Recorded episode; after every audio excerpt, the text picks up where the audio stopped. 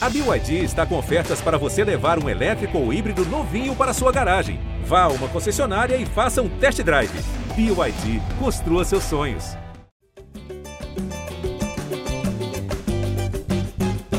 Alô, nação rubro-negra, eu sou Fred Gomes. Estou mais uma vez substituindo meu grande amigo Jorge Natan, o titular deste podcast. Venho aqui para apresentar o GE Flamengo 301 interinamente. Espero que satisfaça meu amigo Natan que a galera goste também. Mas estou com dois craques ao meu lado. Primeiro, eu vou apresentar e dar boas-vindas a um amigo meu que eu já conhecia da cobertura do Flamengo. Na verdade, eu o conheci cobrindo o Flamengo lá por 2016, 2017, que é o Taiwan Leiras. Se juntou à cobertura do Flamengo no GE agora em 2023. Então, Taiwan, que honra participar com você e de tê-lo agora como companheiro de cobertura. Um abraço, meu irmão. Fala, Fred, tudo bem? Olá, toda a nossa audiência também. Pois é, cara, a gente não teve ainda, eu ainda não tive a honra aqui de trocar essa tabela contigo aqui no podcast, primeira vez, vai ser especial, mas no, no WhatsApp aí, nos papos, a gente já está se falando mais do que família, então daqui a pouco você já enjoa na minha cara. é, ué, que isso. E de quem eu ainda não enjoei da casa, acho que não vou enjoar nunca, é o Arthur Mullenberg, nosso grande amigo aí também que está aqui na área direto.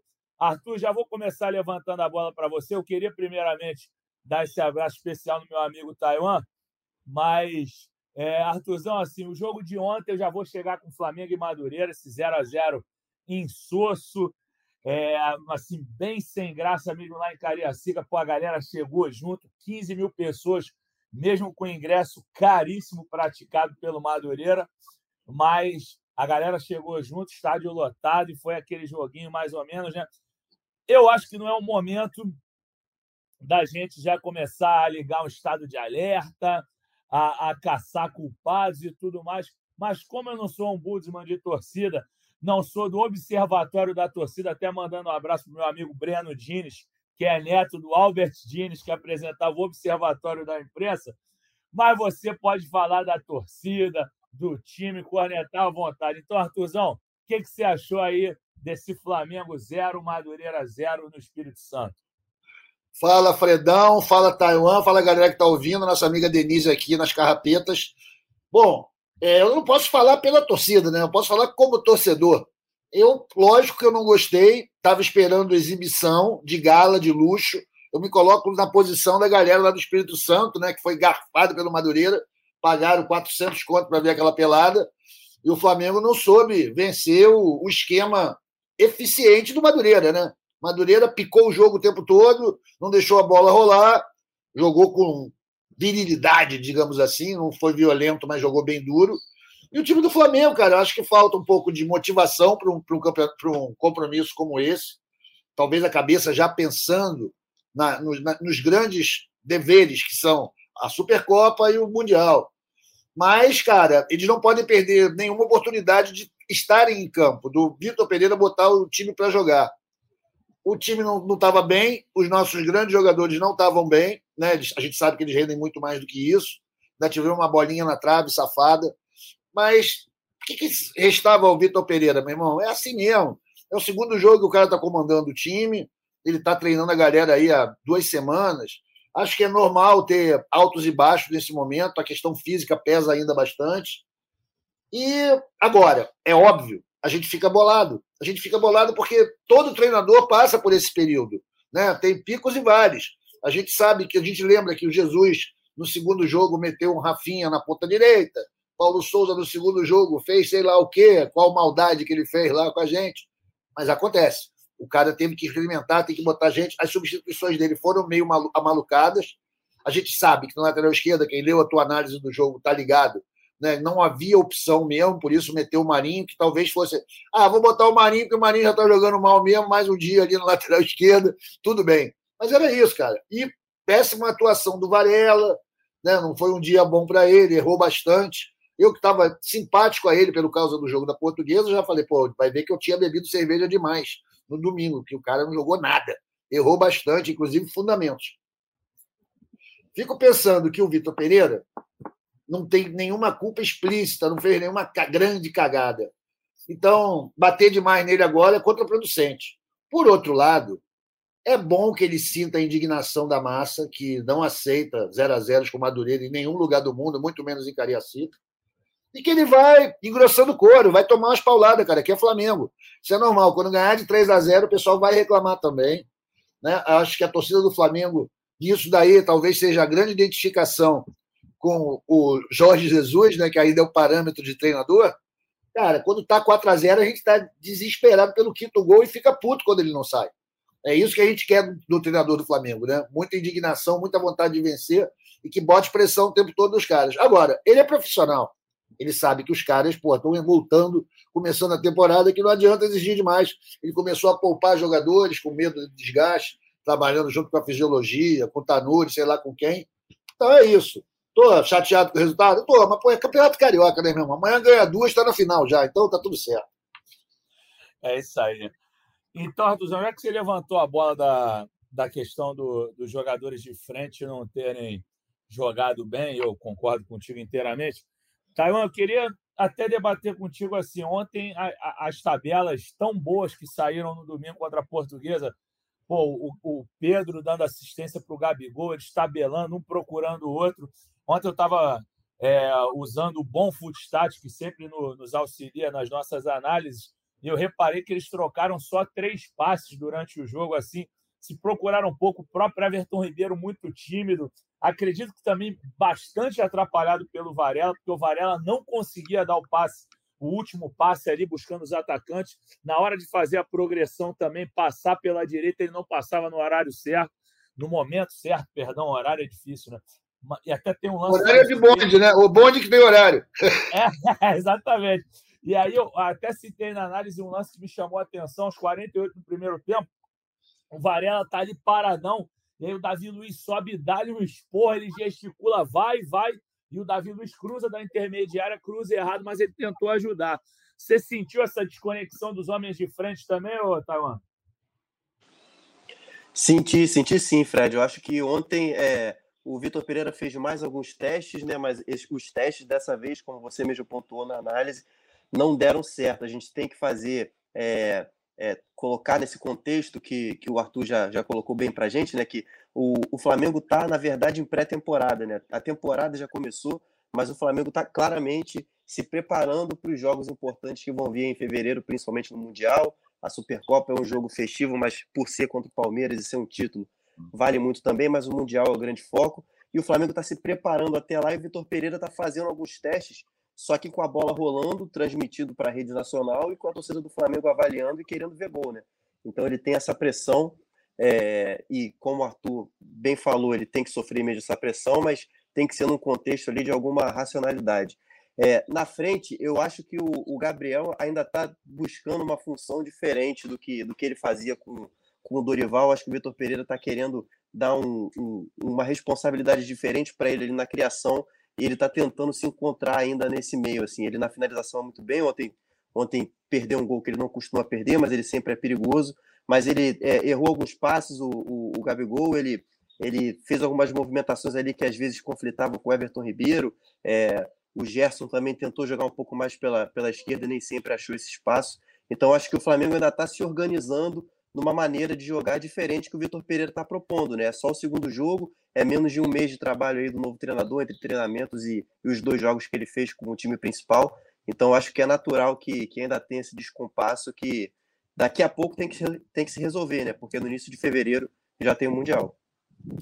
Verdade. O Arthur, agora, dessa galera da frente, é um cara que me chamou a atenção positivamente, assim, não é que jogou muito, até porque ninguém jogou muito ontem, mas eu achei que o Arrascaeta não esteve tão abaixo. Assim, é óbvio que o time não fez grande coisa, mas assim, é, vendo a movimentação dele, o cara indo para lá e para cá, assim, mais uma vez citando esse futstat, porque realmente é, nos ajuda na hora de analisar o mapa de calor do cara, assim, impressionante. Ele estava em todas as partes do ataque. Foi ele quem deu aquela bola para o Gabigol bater na trave. Assim, acho que ele não conseguiu espetar os laterais como ele conseguiu tão bem com Ayrton Lucas no primeiro jogo e com o Varela, que ele procura menos, que ali é mais o setor do Everton Ribeiro, mas ainda assim eu gostei do, um pouquinho do Arrascaeta. Você achou que ele teve um pouquinho acima dos outros Ou você achou que ele também teve mal com uma galera toda da frente, Artuzão? Cara, a gente que é fã, macaca de auditório da Rascaeta, a gente tem que ter pô, um pouco de discernimento e saber que nem tudo ele sabe fazer. Uma coisa que ele não sabe fazer e está provado isso é jogar mal. Né? No dia que está todo mundo mal, pô, o cara se destaca. Ele tentou jogadas, não acertou né, alguns dribles, algumas canetas não completadas, né? Mas, cara, ele sempre está buscando o jogo, ele tem muita qualidade no toque de bola e ele se destaca. E numa noite em que a galera da frente ali, que a gente costuma reverenciar pela eficiência, Pedro, Gabigol, não estavam legal, a gente acaba vendo, pô, mas esse cara aí, gente, se não conhecesse, ia falar, esse cara sabe jogar bola. Ele tentou, cara, mas ele sozinho não faz nada. Como você bem destacou aí, tabelas não rolaram, né? E quanto ao, ao Gabigol, especialmente, cara, Gabigol teimosia, né, meu irmão? Porra, é louro, né, irmão? Esse cabelo preto aí, tudo faz gol, cara. Pinta logo essa porra e vambora. É, acho que é só isso. Precisa pensar nos próximos compromissos do Flamengo. Ô, Arthur, teve algum camarada assim, com certeza que você conhece da, da Flá Twitter, é um, é um antigo torcedor do Flamengo. Eu não lembro agora, cara, se foi o Bruno De Laurentiis ou outro, que ele falou assim: Gabigol com a 10 e com o cabelo do Maradona é, é com certeza receita de sucesso. Você acha que esse cabelo de Maradona não vai dar certo, não? Cara, eu não sei se acabaram os contratos de tinta de publicidade do, do Gabigol, mas, pô, a eficiência dele quando tá com o cabelo pintado, pô, não precisa nem buscar estatística aí no Sofá Score, né, cara? A gente sabe que o cara faz muito gol importante quando tá com o cabelo pintado. E com esse cabelo preto aí, ela Maradona, até agora tá devendo. Mas também podemos considerar aí como um atenuante para essa atuação não perfeita do Gabigol, o peso do manto, né, pai? O peso da camisa 10, camisa que pertence ao Zico, né? Então a gente dá um desconto para ele, ele é ídolo, a gente sabe que ele tem potencial. E outra coisa, Gabigol, entre todos os jogadores do Flamengo, talvez o que seja mais sensível à carência do desafio esportivo. Jogo merda, ele não costuma brilhar, né, compadre? Ele é o cara do jogo decisivo, ele é o cara artilheiro das decisões na tradição do Nunes João Danado. Então, para mim, Gabigol está tranquilo. Aliás, estão todos perdoados, não tem ninguém de castigo, não tem ninguém no ovo. Vamos todo mundo treinar, tentar jogar. Não sei se eles vão jogar contra o Nova Iguaçu. Provavelmente vão, né? Pelo que o Vitor Pereira falou na, coletiva. Ele vai botar os caras para se lascar lá contra o Nova no sábado. Vamos ver o que, vai acontecer. Esse time do Flamengo é muito bom, tem muita qualidade e acho que sempre vai crescer nos grandes jogos. Esses jogos do Carioca, infelizmente, só inventando outro estado, irmão, que vai ser assim até o final. ô, ô, Thay, agora, é, falando sobre ainda o, o Gabigol, é, essa questão aí do louro que a galera se identifica, não sei se você acompanhou na reta final, ano passado a gente até entrevistou uma torcedora do Flamengo super carismática, a avó Fátima, que lembra, Artuzão, que a gente entrevistou? Lembro, a, vovó a avó Fátima. Fátima. Vovó Fátima do Ceará, e aí ela, ela foi lá no Ninho do Urubu e falou, o Gabigol, quinto louro pivete, ele ele não aceitou a dica dela, ele está variando muito. Você, tá, você já usa mais um cabelo mais parecido com o do Gabigol do que da época do Louro. Como é que é a tua análise aí capilar do Gabigol, Thay? Isso aí eu vou ficar te devendo um rebuscamento maior, ô, ô Fredão, mas o Gabigol, tá, a gente está vendo aí um Gabigol mais comportado, né, digamos assim, no, no quesito estilo, né, tá ali de chuteira preta ali, sem nenhuma sem nenhuma cor, sem nenhuma marca ali, tá com, tá com um visual tá que tem torcedor. É, tá raiz, tá com visual raiz, tem torcedor que já tá fazendo várias conjecturas aí na rede social, dizendo que, que ele tá querendo ser um jogador mais com estilo anos 80 e tal. A galera já tá é, viajando aí no, no novo visual do Gabigol, mesmo ele fazendo pouca coisa. É, Tadeu falou um negócio importante aí, cara, que de repente também, assim, o, o Gabigol, cara, tem uma coisa que ele melhorou, né, que a gente viu agora, que é Pô, dois jogos sem cartão, pô, isso aí é uma coisa bem legal. Mostra algum amadurecimento. Ou então, tá guardando as broncas dele só para os grandes jogos. Não, legal é, você. Ah, desculpa, pode ir, tá, vai lá. Perdão, Fred. Não, e, e pode ter a ver também, né? A gente está aqui é, trocando uma ideia é, sobre o assunto. Pode ter a ver também com a entrevista que o, que o Landim deu outro dia para a TV Brasil, a gente até repercutiu no GE. É, ele disse que deu ali um puxãozinho de orelha no, no, no, Gabigol, né, sobre algumas posturas que ele deveria mudar por, por estar agora assumindo a camisa 10, a, a mítica camisa 10 do Flamengo. Né? Então, pode, não, não, sei se tem a ver com essa conversa que o Landim compartilhou com, com a imprensa, mas pode ter a ver com o Gabigol tentando passar um pouco mais batido agora que ele está com um holofote ainda maior, né, por ser o camisa 10 do Flamengo, vai ter uma cobrança maior que ele sabe, então ele pode estar querendo focar ali no campo e deixar as outras coisas um pouco de lado, pelo menos no início da, pelo menos no início da temporada, né, pode ter a ver. Verdade, eu, eu ia citar exatamente isso, que você, você até subiu essa nota quando ele fala das questões posturais mesmo, e aí o Arthur é, relatou tão bem, né? Acho, acho muito interessante isso. Se ele conseguir manter isso de não tomar cartões, vai ser muito interessante para o Flamengo, porque o Flamengo precisa dele. Ele é um cara que, poxa, por mais que, como disse o Arthur, ele não goste tanto de jogo, jogo bunda, desculpa o termo, mas é, é por aí. Mas assim, eu acho que a presença dele intimida muito o adversário. Ele cara que tem uma movimentação muito interessante. Por mais que ele não tenha tido uma atuação brilhante ontem, voltou a dar opção. Um amigo meu aqui de Copacabana, ele falou um dia: estou achando o Gabigol melhor fisicamente do início dos últimos anos. Ele falou assim: eu não vi o Gabigol tão bem fisicamente quanto aquele jogo com a Recopa que o Gerson decidiu a final contra o Independente Del Valle. Mas, assim, ainda falando um pouquinho sobre o jogo, galera, e assim, a gente, explicando para o torcedor, a gente, depois a gente vai entrar na questão do mercado, mas como é, é, o segundo jogo do time principal, eu acho que a gente tem que falar mais de bola. Não dá para a gente ficar é, já querer pular para outro assunto, falar o Carioca não vale nada. Não, Carioca é o que temos agora para discutir. Então a gente vai falar assim do Carioca, vai falar do jogo de ontem. Como o Arthur falou muito do Zico, Arthur, queria até falar contigo é, do Zico e do Gabigol, claro. A, a, música nova, né, a versão nova da música pegou, né? Ontem, se você pegar o início da transmissão do jogo, a primeira música que a torcida está cantando é Zico, Zico, Zico, Gabigol é artilheiro, Adriano Imperador. Então, aquela música lá ficou ano passado, que gente, acho que a gente não vai nem mais falar dela, não sei se você vai falar, mas essa nova já pegou, né? É, eu acho que pegou, né, cara? Essa é uma, é uma adaptação aí, é um canto que melodicamente era muito bom, muito empolgante, né? Como eu já tinha falado antes, você ter a chance de cantar o, o nome do Zico cinco vezes seguidas, sempre vai ser legal. E aí fizeram os versinhos lá, tem vários, várias vers versões, mas a, acho que a mais corrente é uma que o Júlio James, velho amigo da Flatijuca, mandou. Acho bacana, apesar de, como crítico de música de arquibancada, já que era uma homenagem ao Zico, não tinha que falar nem Gabigol, nem Imperador, mas tá tudo certo. Aproveitou a rima, vamos embora, fé em Deus.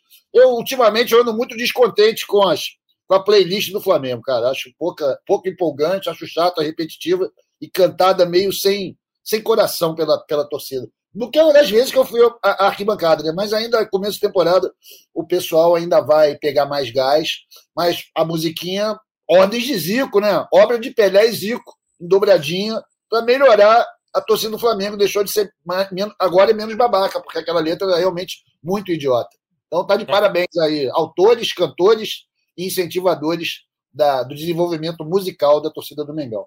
Ô, Arthur, mas eu falei para você assim, eu, eu, abri o podcast falando que eu não sou um ombudsman, que eu não, não, não sou observatório da não sou o observatório da torcida, mas eu gosto de cornetar também, porque eu acompanho a torcida do Flamengo já há muito tempo que eu já cobri o Flamengo inúmeras vezes e voltei ao Flamengo agora.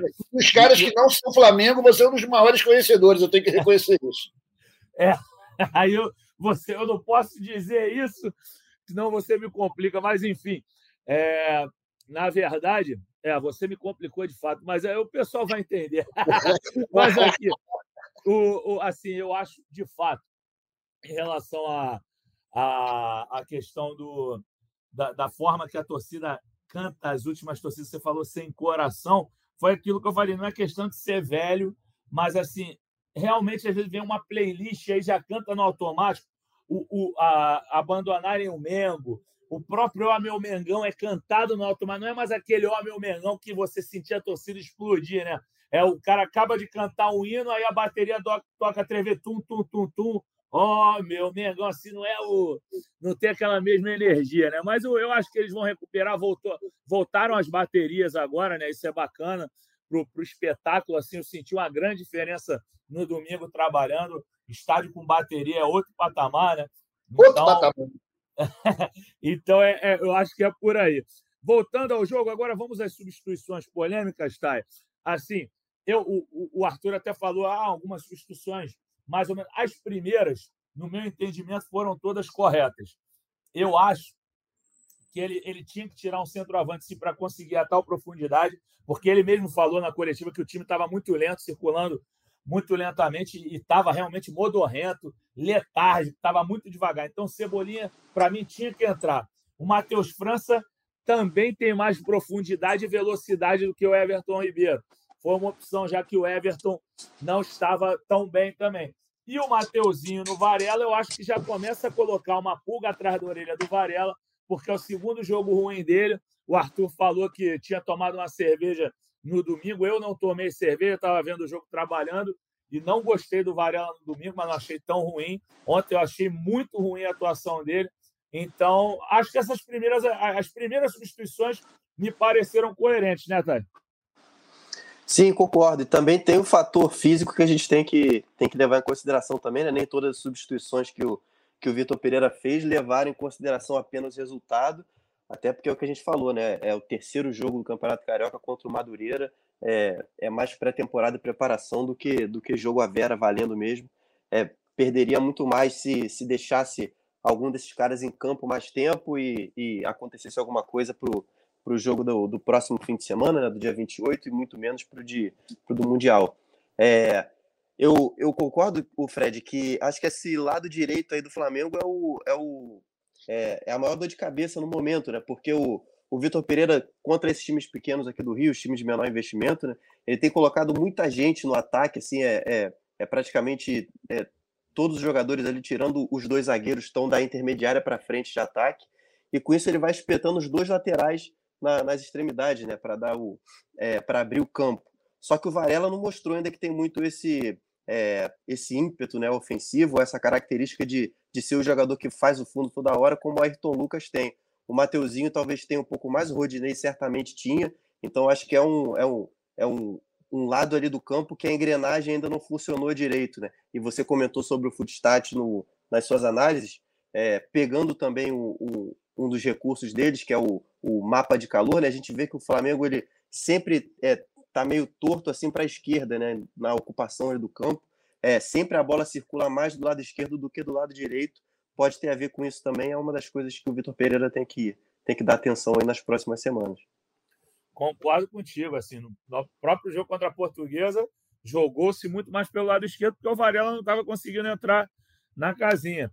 Agora, é, perguntando em relação ao essa questão do, dessa indecisão dos laterais. Arthur, você já, já tem um lado aí, assim, você já, já escolheu como torcedor seu lateral preferido, que é apostar no Varela? Até porque o, o, o Thay falou assim: ah, mas ele ainda não mostrou essas, essas características ofensivas no Flamengo, eu concordo. Mas na seleção uruguaia ele foi bastante ofensivo, né, Arthur? Não sei o que está faltando para ele, ele engrenar no Flamengo, porque, pô, ele recebeu ontem sete passes do Everton Ribeiro, nove passes do Davi Luiz, mas não conseguiu entrar na, na grama do vizinho, né? A atuação do Varela ontem foi lamentável, muito ruim. E acho normal, cara. O cara está sentindo isso. Eu sou do time que aposta no Varela, porque eu acho que Mateuzinho. Estamos acompanhando o Mateuzinho há três, três temporadas, né, cara? E acho que não é ainda. Não está no momento dele. Talvez seja bom para ele dar dar uma rodada em outro time, voltar um pouco mais cascudo. Não sei. Acho que ele ainda tem graves problemas na parte defensiva. Ele chega muito bem na frente, o Mateuzinho, os números estão aí, né? O cara que mais assistências tem desde Léo Moura, que não é exatamente um parâmetro muito honroso, mas é o cara que fez mais, né? Em 10 anos, em 10 temporadas no Flamengo. Então, acho que o Varela precisa mesmo melhorar. E acho normal que ele não esteja se encontrando, cara, porque é o seguinte: camisa do Flamengo pesa mais que a camisa da Celeste. Desculpa aí que os clubistas que não vão aceitar isso. Mas a camisa do Flamengo é muito mais cobrada, muito mais vista, a torcida muito mais em cima e cobra, além de acerto técnico, eficiência, cobra talento, cobra magia, né? Coisa que eu espero que ele seja capaz de nos fornecer em futuro breve. E a gente tem que lembrar que o patrono da lateral direita do Flamengo se chama Leandro. Então, padre, é normal que a torcida do Flamengo seja bastante intolerante e exigente com quem ocupa aquela posição. É. ô, ô, tá, agora, indo aí sim para as substituições polêmicas. Aí, quando você vê ali aos 31 minutos, quando você vê aquecendo Mateusão e o Marinho, aí você vai pensando, não, mas quem vai sair, quem vai entrar? E aí levanta a placa do Ayrton Lucas. Já deu para sacar que o lateral esquerdo era o Marinho. E depois o Mateusão. E aí essa, com certeza, foi a principal dúvida da torcida, porque o cara fala, pô, se tinha o Pedro, jogador de seleção brasileira, artilheiro do time na temporada passada, melhor temporada dele no ano, nenhuma lesão, recorde de assistência, recorde de gol numa temporada só, e vai colocar o Mateusão, que ainda não disse o que veio, no profissional, Mateusão, eu acompanhei alguns jogos na base, eu confesso, eu sei que a gente é setorista, o nosso ouvinte deve pensar, não, pô, mas o cara tem que assistir todo o jogo da base. Galera, a gente não consegue, porque a gente está em apuração, a gente está em pauta, a gente está é, com uma série de responsabilidades enquanto setorista do Flamengo. Agora, eu assisti bons jogos do Mateusão, eu tinha bastante esperança nele, até porque já é um garoto falado desde sub-17, quando ele chegou ao Flamengo de Minas Gerais parecendo que o Flamengo. De, é, parece que existe um Flamengo Mineiro, eu construí mal, chegando de Minas Gerais ao Flamengo, mas por enquanto não vi o Mateusão responder. Depois o Vitor Pereira explicou. Mas e aí, ô, ô, Thay, como é que você lidou aí com essa, com essa entrada do Marinho na lateral esquerda e do Mateusão como uma referência minutos depois de o, o Vitor Pereira tirar a referência que é o Pedro? É, pois é, o que a gente estava conversando ainda agora, né? Pelo, se a gente olhar pelo, pelo contexto só de buscar o resultado, não faz, é, não faz muito sentido, né? Mas o Vitor Pereira falou na coletiva depois que o Ayrton Lucas saiu por, por uma questão física, né? Para não ser para não ser sobrecarregado. Ele não, ele não citou isso sobre o Pedro que eu tenha que eu tenha visto, mas é, é, acredito que tenha sido também o mesmo o mesmo motivo. É, o Marinho foi o que você falou até na análise, né, Fred? É, era a opção que tinha, até porque o, o Ramon estava fora de estava fora dos planos e já foi vendido. A gente vai falar sobre isso depois.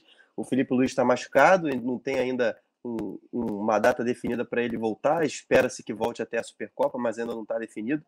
Então foi por, foi por questão física mesmo.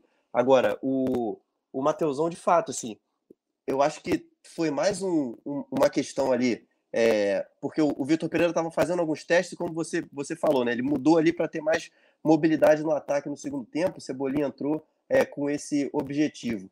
Eu acho que depois ele coloca o Mateusão, é claro, para dar um pouco de, de rodagem para esse garoto, para dar uma chance, né?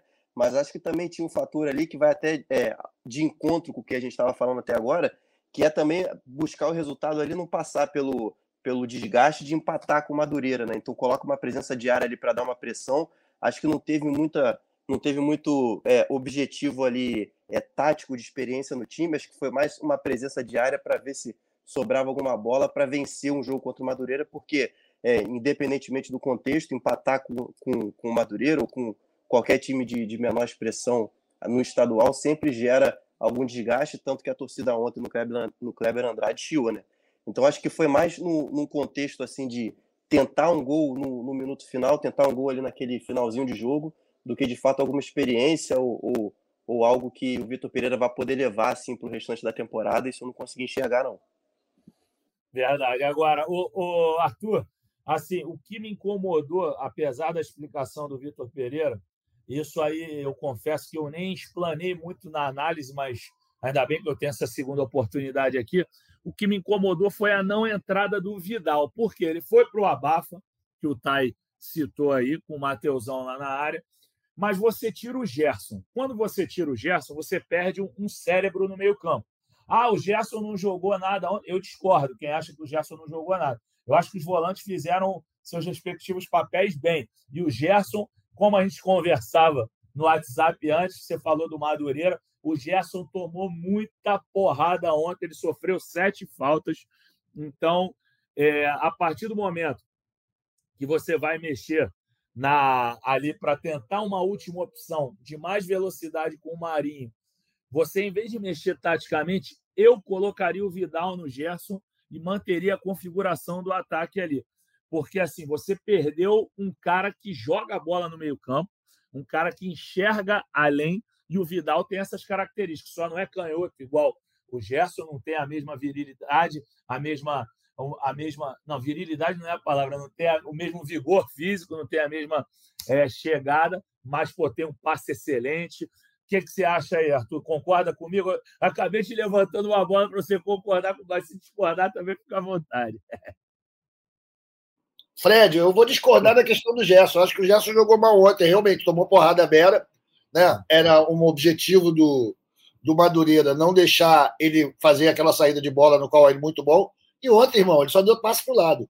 Mas também acho normalíssimo, ele está chegando de volta, se adaptando, tudo bem. Quanto a essa questão, se deveria ter entrado com o Vidal, pode ser, pode ter sido um erro mesmo nisso aí, talvez eu concorde com você.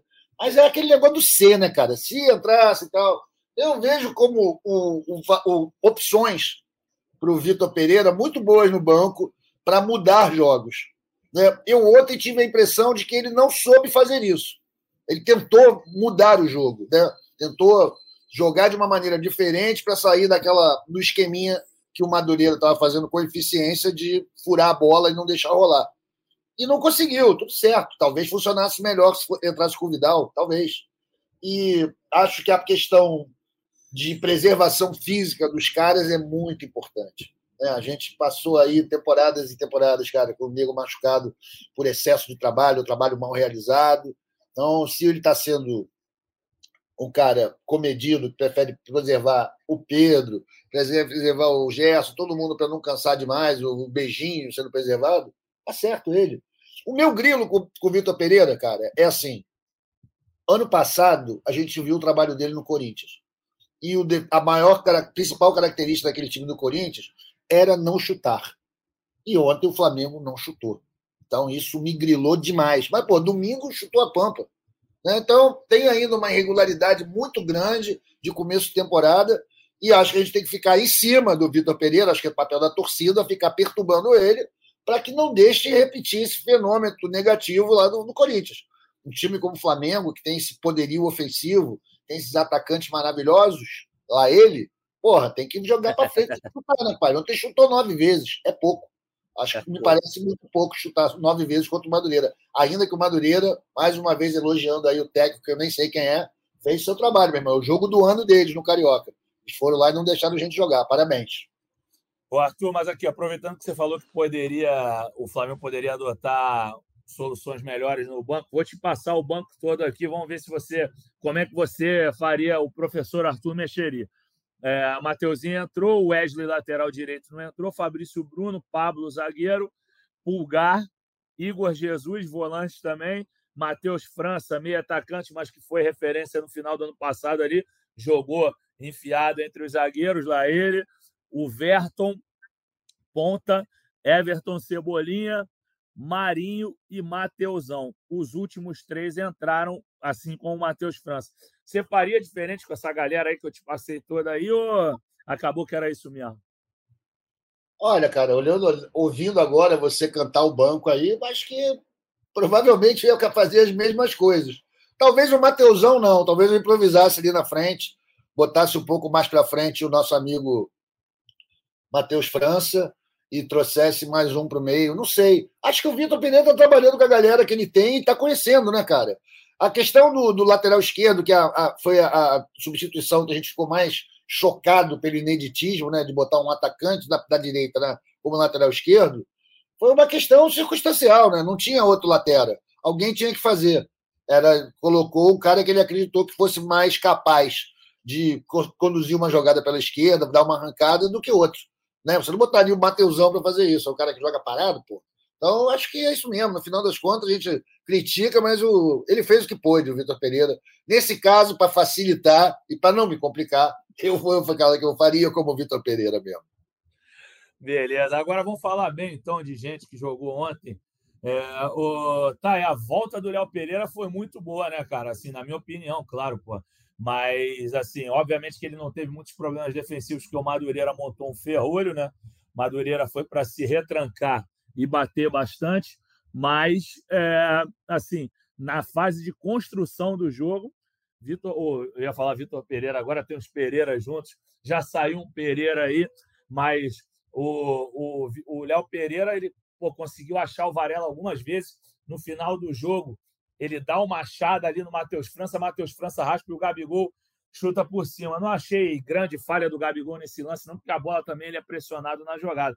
Mas o Léo Pereira voltou legal, né?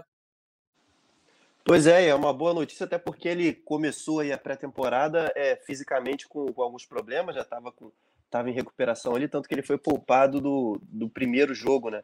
É, do primeiro jogo dos titulares, que foi no domingo passado, contra a Portuguesa. Então ele já voltou é, de fato bem ativo e até, como você, como a gente já comentou aqui no Madureira, com, com um jogo muito físico, né? É, é apelando muito para o lado dessa, desse tipo de disputa.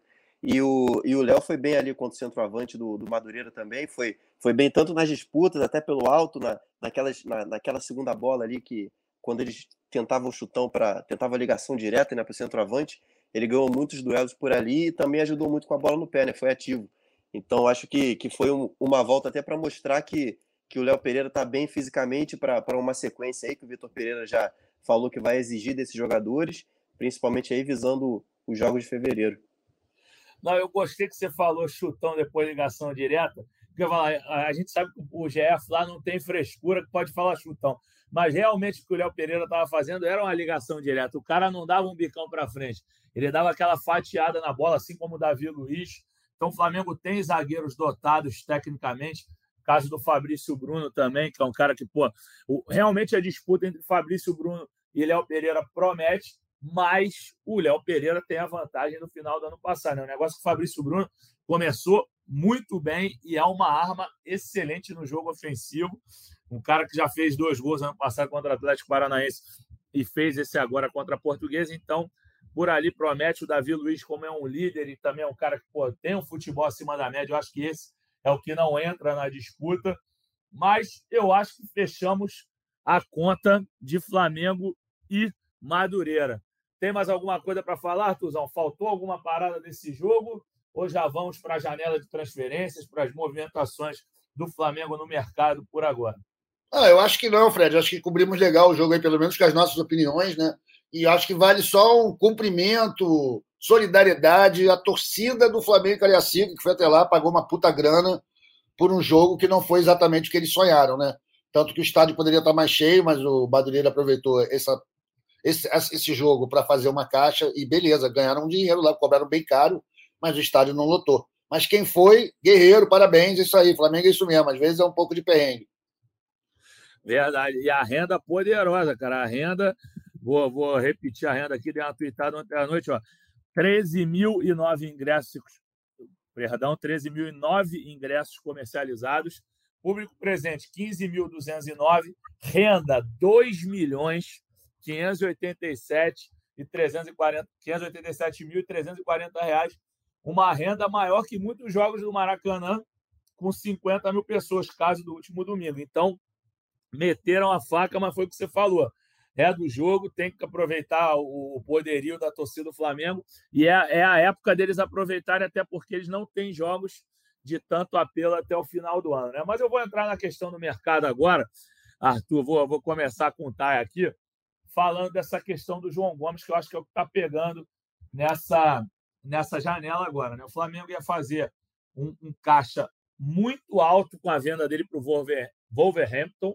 Isso aí ainda está pendente. O Flamengo está em vias de negociá-lo e é uma negociação que pode render mais de 100 milhões no total, não para o clube, porque tem questão de comissionamento da empresa que, que o, o agencia, tem a fatia do João Gomes isso aí não é expresso em contrato, porque não existe mais isso juridicamente, mas de fato tem. Assim, se, se você vir no balanço do Flamengo, ah, levou 100% da negociação, não, mas vai ter que haver um repasse.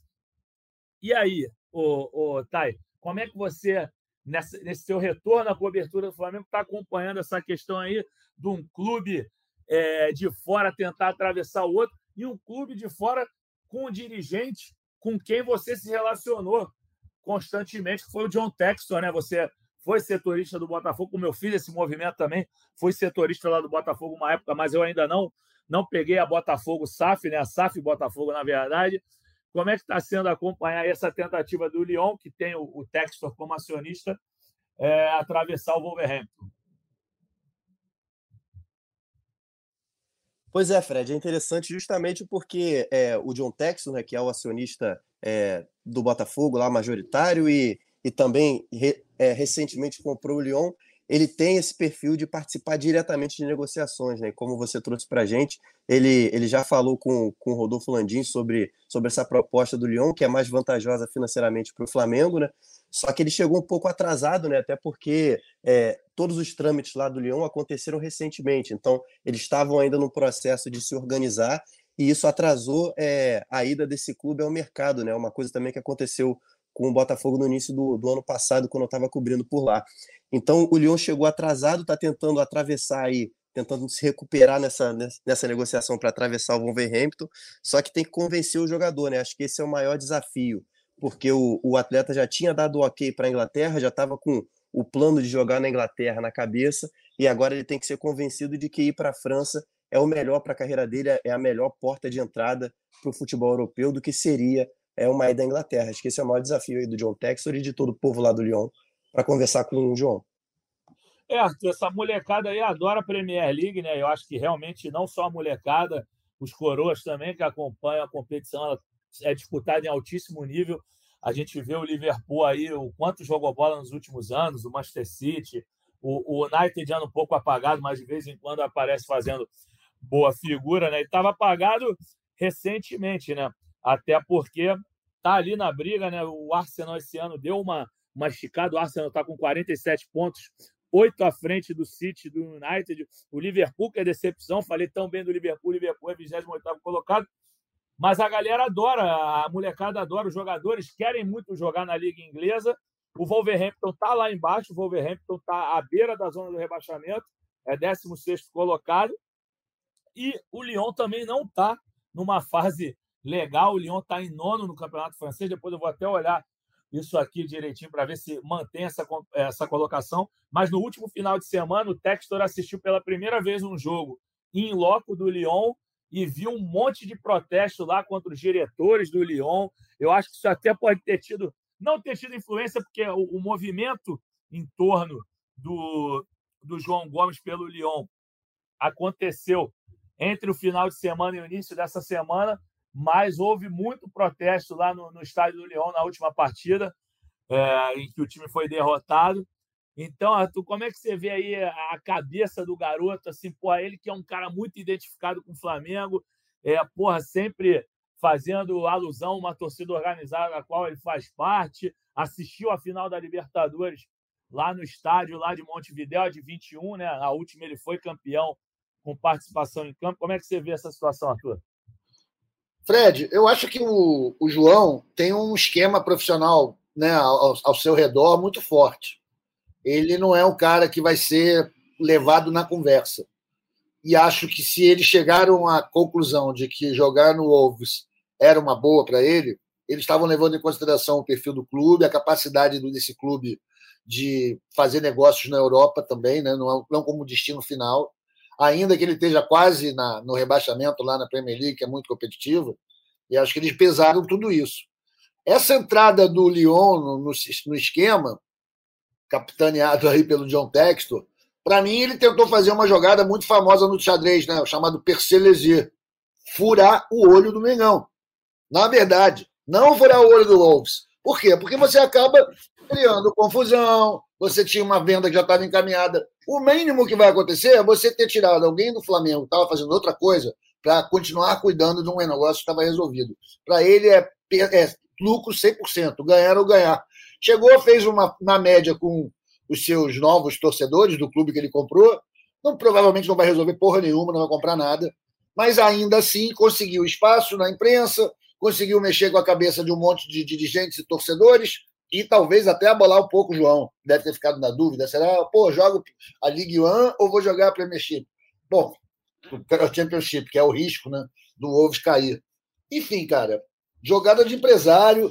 Eu sou muito desconfiado desse sistema, desse modelo da SAF com um cara que é o executivo de frente. Isso aí, irmão, só estou vendo aí a loja americana da vida, entendeu?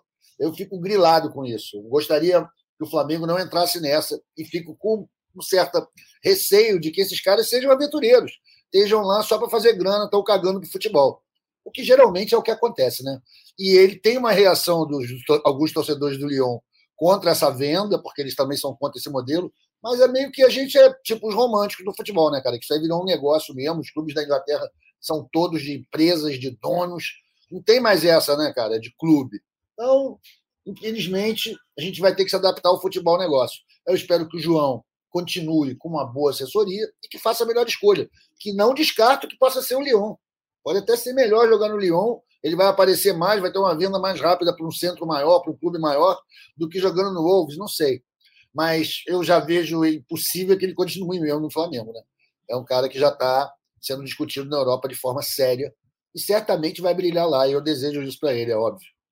É, Arthur, acho que essa questão que você falou de dar uma estremecida no Flamengo, eu acho que essa eu, eu não diria que ele veio como o acionista do Botafogo para criar o caos no Flamengo, mas assim que houve um desconforto com essa entrada do Lyon, houve de fato, assim, isso é informação, nós apuramos eu e Tai, assim, o, o, o, o Wolverhampton ficou pé da vida porque já tinha uma um acordo encaminhado e ver um clube entrar. Então, não descartemos que o Wolves resolva sair da parada, entendeu? Falar, ah, é, não, eh, não vai para a França, então também não vem para cá também, porque ficou incomodado. Só que para isso não acontecer, tem o lado do João. João é doido para jogar na, na Premier League. O, o, o staff dele quer vê-lo na Premier League. Então, acho que isso vai resolver até o final dessa semana, né? no caso, amanhã, sexta-feira mas foi uma situação meio que, que complicada mesmo, eu concordo contigo. Não, só para completar, Fredão, é assim, hum. para o Textor, cara, era uma jogada 100% segura para ele fazer essa confusão toda. Né? Porque ele atrapalha o Wolves, ele ajuda ao, ao clube dele lá, o Crystal Palace, atrapalha o, o, o Flamengo, que é o rival dele aqui no Rio de Janeiro. Para ele tá tudo certo, tá aparecendo andando de braçada, pagando de, de bonzinho, entendeu? De gatão com dinheiro. E, pô, como você disse, o João quer jogar na Premier League. Então, meu amigo, provavelmente esse negócio vai rolar se os ingleses não ficarem melindrados. E aí isso é ruim para o Flamengo, né? O Flamengo, pô, dá uma garoteada dessa. Não sei. É difícil, eu não conheço nada desse mercado. É tudo que eu sei é de terceira mão, de orelhada. Mas me parece que um negociador que está fazendo a parada contigo, só falta assinar e rói a corda no final porque alguém falou que vai dar mais, não é exatamente o cara que eu quero fazer negócio da próxima vez. Então talvez isso não seja bom para o Flamengo. É, tá. E também tem um negócio, né? O Flamengo já tinha feito um movimento parecido na Inglaterra, assim, mas aí é outro tipo de negociação. O Flamengo já tinha a compra do, do Andrés Pereira fechada, estava tudo acertado, termos, valores, forma de, forma de pagamento, tudo, tudo alinhavado e acabou que no final o Flamengo deu para trás primeiro sob justificativa de um problema com o Banco Central, depois porque julgou um investimento acima do, do, do esperado, até por conta da questão do, do que o Andreas fez, do que ele entregou e tudo mais nesse período no Flamengo. Mas, assim, é uma sinalização não tão positiva para o mercado inglês, né, Thay? É, pois é, a história do Andrés eu, eu acompanhei mais como consumidor né, da notícia do que trabalhando, porque eu estava com com outro foco na época, mas de fato são, são, dois, é, são duas situações de, de desgaste, né?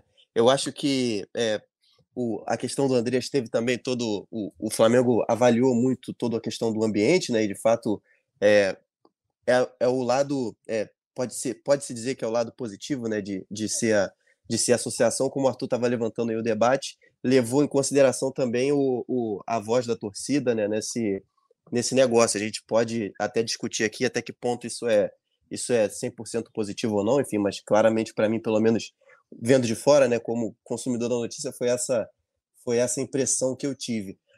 Essa negociação do João eu vejo como por um, um desgaste por um motivo diferente, porque é, pelo que a gente sabe é, é puramente financeiro, né? O Flamengo recebeu uma proposta que é levemente mais vantajosa e deixou é, e está tá especulando para ver que fim vai levar, né? Claro que se você é, se te oferecem tal valor, te oferecem um pouco mais, você vai querer receber mais pelo, pelo, pelo pela mesma coisa que você está oferecendo, né? no caso é, o, é o, os direitos econômicos do atleta. Então o Flamengo acho que está especulando ali para ver se consegue levar uma graninha melhor, talvez até para é, tirar um, um caraminguá a mais do Wolverhampton, quem sabe. Enquanto isso, deixa o jogador decidir é, bater o um martelo sobre, sobre a vida dele. Né? Eu acho que está nesse pé Mas é, essa questão, de fato, agora, para mim, é, é, puramente financeira, pelo que eu estou entendendo. Diferente um pouco da questão do Andrés, que teve ali um, uma pressão e até um, uma vontade ali da, da torcida e que foi atendida, né? Caraminguá, esse é nome de zagueiro equatoriano de 1,90m. Mas... Falando em zagueiro equatoriano, vocês viram que El Elegante Frixo Erasmo foi eleito prefeito, né? Eu soube, eu soube. É o Elegante, porra, eu cobria o Elegante, dava ótimas entrevistas.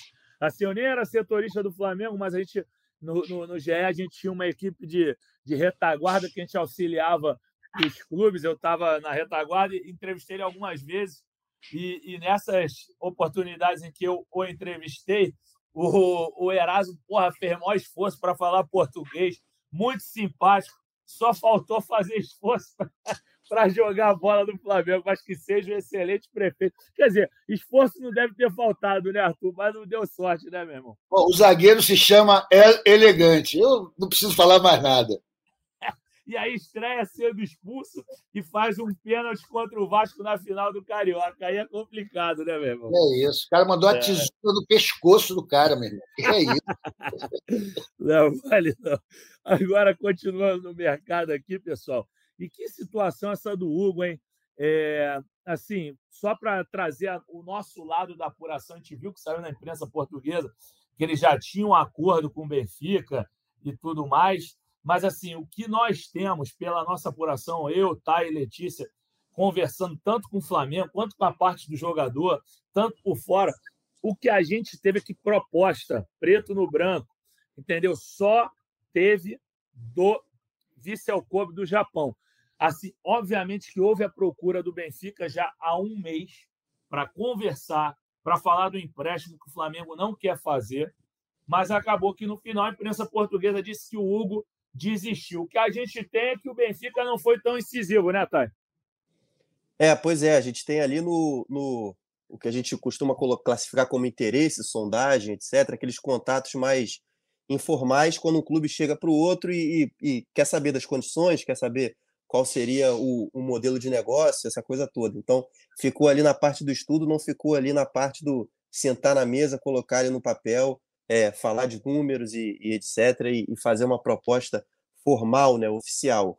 Até porque é, não, não teria muito espaço para negociação, porque o, o Benfica já sabe quanto o Flamengo quer no Hugo, porque o Flamengo já aceitou uma proposta recentemente pelo Exatamente. Hugo, né? Então já sabe que ali por volta de 6 milhões de reais leva metade dos direitos dele, não tem muito, não tem nem muito espaço para resenha ou para muito ou para muito vai e volta, né? Já sabe qual é o valor, já está bem estipulado, o Hugo já está ali é, na vitrine, né, vamos dizer, e outro clube que estiver interessado já sabe quanto que tem, tem que investir para levar o jogador. Não foi o caso do Benfica, pelo menos não de forma formal, né, oficial. Verdade. Agora, Arthur, tem um negócio, né? O Hugo tem contrato com o Flamengo até 2025.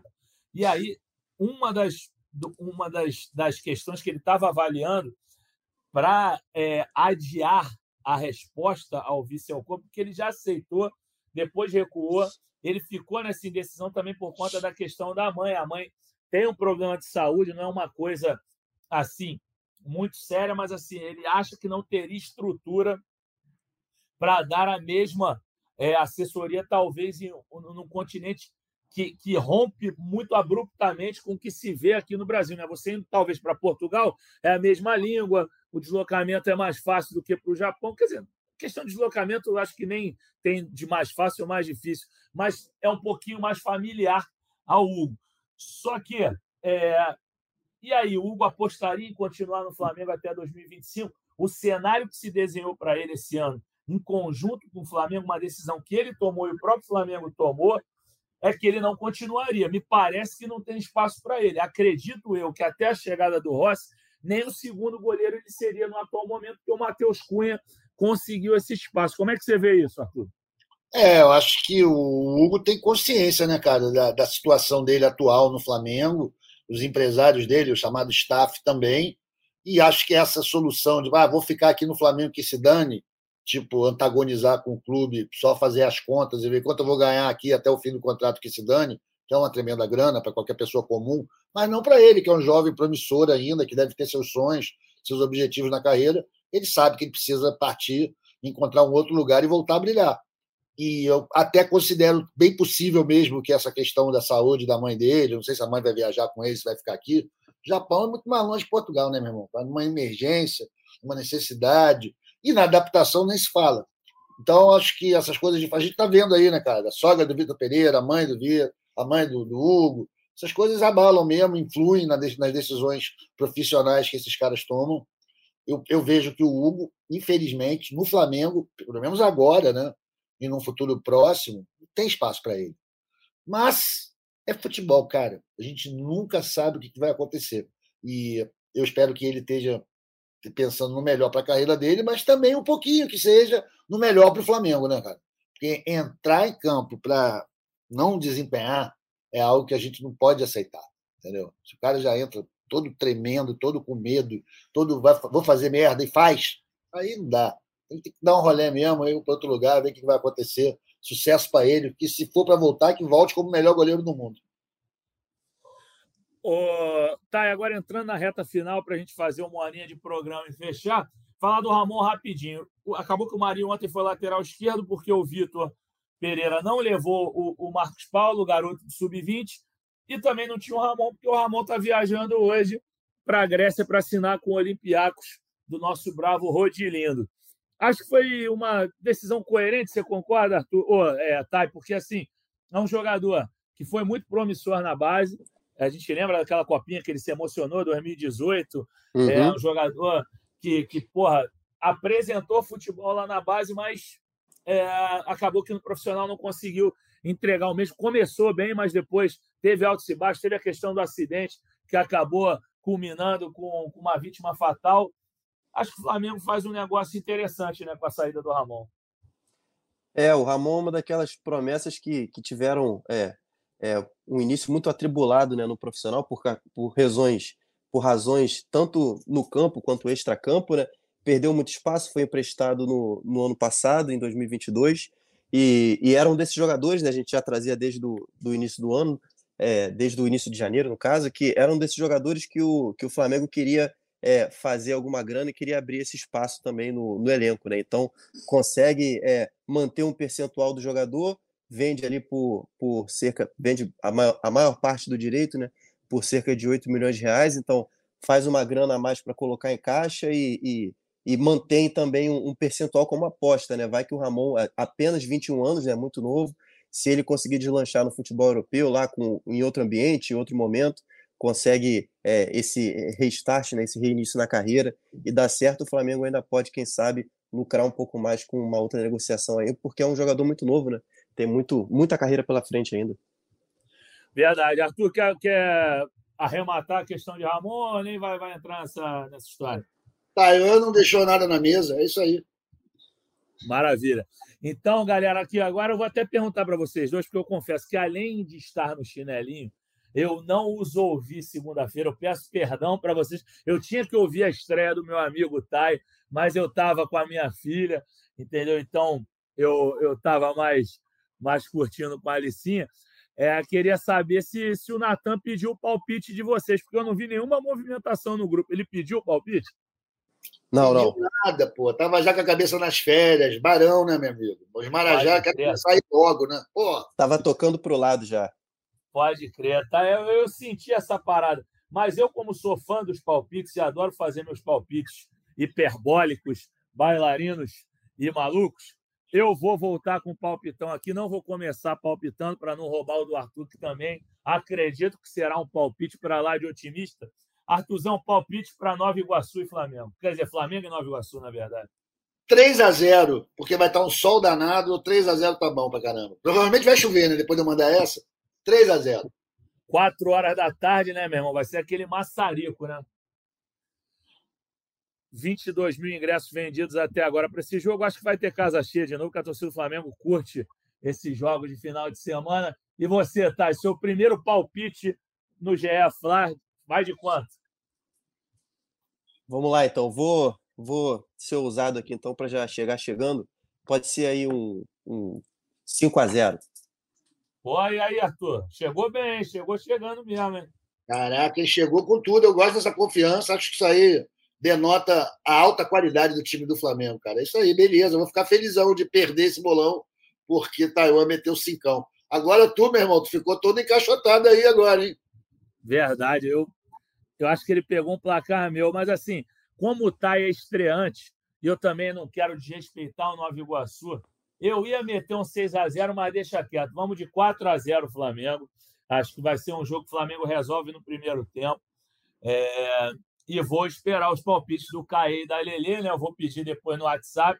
Depois eu pergunto se o Natan vai incluir esses palpites no, no nossa, na nossa temporada inteira ou não. Mas eu acho que vale, Carioca vale sim. Eu sei que você fala que Carioca não vale nada, mas eu, eu gosto do Carioca e para o palpitão é legal que a gente vai poder botar várias goleadas. Eu acho bacana. Então, encerrando aqui, vamos para os destaques finais. Artuzão, primeiro você. Qual é o seu destaque final aí? Sei que você tem um recado legal para dar aí, né? Manda o papo, meu irmão. Então é o seguinte, meu destaque final hoje são três jabás. Primeiro é mandar um parabéns e um abraço para uma amiga querida, Nivinha, está lá morando no Porto. Um beijo para você, Essa é brother. Parabéns. Hã? Essa é brother, essa é minha amiga também. Um beijão para ela. Faço questão de endossar teu, teu beijo aí para ela. Ah, todo mundo quer beijar a Nivinha, né? Impressionante.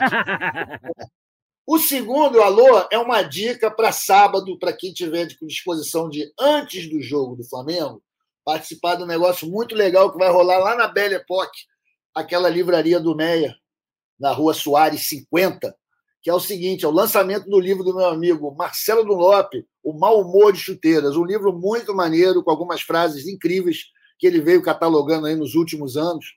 E esse lançamento vai rolar, cara, ao ter ao mesmo tempo um papo, nesse mesmo dia, com Rui Castro e o professor Luiz Antônio Simas.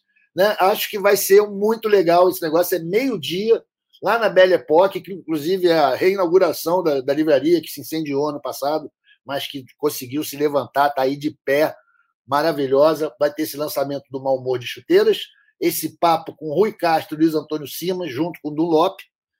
E o mais importante para mim hoje, cara, é lembrar da galera que é o seguinte: o pessoal da Flamengo da gente, pessoal maravilhoso, algum grupo de sócios, torcedores que toma frente a algumas campanhas de conscientização, enfim.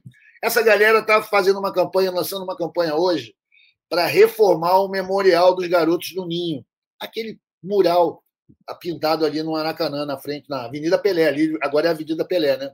Que está precisando de uma reforma, ele já está um pouco desgastado. E eles estão lançando essa campanha, que eu acho que é super maneira, pedindo colaboração financeira da galera, qualquer dinheiro para reformar lá o mural, que precisa mesmo de um tapa. Quem puder ir no Instagram do Flamengo da gente, vai encontrar lá um QR Code. Você aponta seu telefone e perde seu dinheiro e investe seu dinheiro na preservação da memória do Mengão num momento triste, mas que a gente não pode esquecer que esses garotos viraram símbolos né, desse novo Flamengo. É isso aí, galera. Um abraço, foi um prazer mais uma vez estar com vocês aqui. Um beijo para Denise, Taiwan, Fredão, galera que estava ouvindo. Valeu, vamos com tudo. E sábado vamos passar por dentro do Nova. É nós. Valeu, Arthurzão. Tá, e seu destaque final aí, para a gente já começar a projetar o, o GE Fla 302. O que, que você manda? Valeu, Fred. Acho que destaque fica o, o Vitor Pereira querendo muito trabalho desse início de Flamengo. Né? O Flamengo voltou na madrugada é, para o Espírito Santo nessa quinta-feira de manhã, é, nessa quinta-feira à tarde já vai treinar. É, ele já prometeu que vai colocar o time titular pela terceira vez seguida em campo, né, no intervalo aí de uma semana tudo de olho no, na Supercopa e no, e no Mundial. Então, é o Flamengo que começa o ano de forma totalmente atípica, né? colocando o, o que tem de melhor no estadual em jogos que valem pouco, mas visando aí um, uma Supercopa e um, e um Mundial bem feito, quem sabe. Perfeito. Então, galera, esse foi o GE Fla 301. Eu vou encerrar mandando dois abraços. Eu não abri para a galera ainda hoje, porque eu achei um jogo muito sem sal para colocar a nação rubro-negra já para bater um papo conosco, mas vou mandar um abraço. Olha, Arthur, se liga no nome, professor Isaías Ferro Júnior, professor Isaías sempre conversando com a gente aqui, é um cara muito maneiro que me dá uma força aqui tremenda, elogiando é, o nosso material, o meu, da Letícia, ele sempre manda um abraço, dá dicas de, de projeção de carreira, onde investir é, e tudo mais. Então, um cara muito maneiro, está sempre lá presente no Instagram. E o Felipe Júnior, é um garoto aí que comentou um dia aqui no Instagram, pediu para para comentar, para mandar um abraço para ele. Ele mandou assim, ó, quer ver? Foi engraçado. Alô, Fredão, me manda um abraço no, no podcast. Sou teu fã, Luiz Felipe Júnior é mago. Me chama para tomar uma cerveja com o Natanzinho no Alto Meia. Duvido, kkk, tô muito bêbado. Isso ele mandou uma da tarde de segunda-feira, meu irmão. falei, que isso? Isso não é dia do cara tá muito bêbado, mas vai saber se ele não tá de férias, né? Então, ô, Felipe, aquele abraço, minha galera. Então, ó, esse foi o GF lá 301. Mais uma vez, mandando um abraço para meu amigo Jorge Natan, substituindo aqui o Natanzinho. Segunda-feira estamos de volta para falar de Flamengo e Nova Iguaçu. Tenho certeza que falaremos de muitos gols e de mais uma festa bacana da torcida rubro-negra. Valeu, galera! Petkovic para falta, cobrança! Gol!